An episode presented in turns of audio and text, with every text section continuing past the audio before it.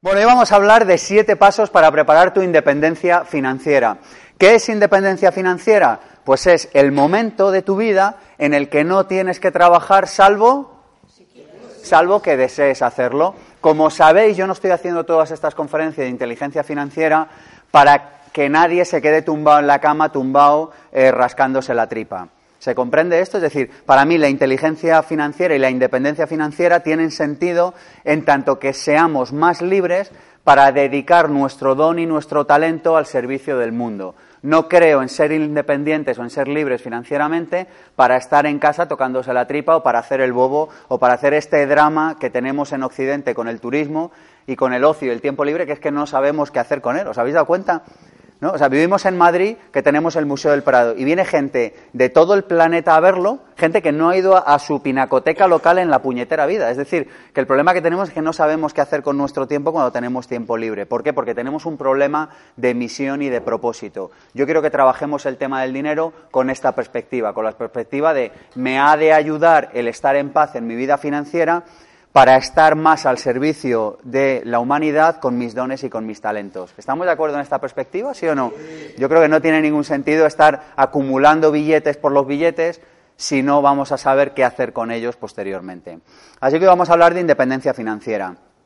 ¿Cuál es el problema que tiene, el principal problema que tiene el no estar en paz con la energía del dinero o el no haberse trabajado cierto nivel de independencia financiera? El principal problema es la falta de libertad. Para mí la libertad es uno de mis valores fundamentales en la vida. Yo no sé eh, si está entre los vuestros, si está entre los dos o tres primeros, pero para mí es fundamental. Es decir, una vida en la que una persona no pueda ser libre, es decir, que pueda ser, hacer, decir y tener aquello que verdaderamente esté alineado con su esencia, eh, no es una vida plena. Así que para mí el dinero tiene sentido en tanto que nos ayuda a ser más libres. Fijaros el cinismo que hay al respecto de esto en la sociedad, que hay cantidad de personas que dicen permanentemente, a mí el tema del dinero que dicen no, no me interesa o no me importa. Mirad que hasta lo sabemos, ¿eh? Entonces, a mí me llama mucho la atención porque, digo, hombre, para no interesarte madrugas un montón eh, solo por dinero. O sea, es que es como, para no, para no interesarte parece que hay como una pequeña contradicción.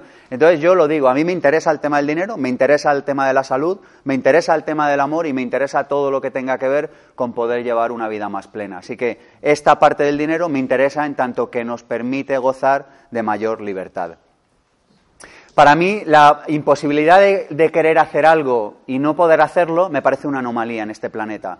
Todos los que habéis venido a las conferencias de abundancia o a los seminarios de abundancia sabéis que este es uno de los puntos de partida. Me parece una verdadera anomalía y además es que me llama la atención, y no lo digo como algo discursivo, sino que es que lo siento dentro de mí, el que alguien diga, a mí me gustaría hacer esto y que no pudiera hacerlo. Yo creo que necesitamos acostumbrarnos a mostrar extrañeza ante las anomalías de abundancia. Es decir, cuando no hay abundancia debemos extrañarnos, debemos decir, aquí está fallando algo. Lo que no sé es que falla, pero está fallando algo. Y en ese sentido el tema del dinero es un acelerador, es un medio que nos permite eh, acelerar la materialización en el plano de lo físico de aquello que deseamos. Pero cuidado porque aquí quiero meter un nuevo concepto, y es el tema de distinguir los deseos del alma de los deseos del ego.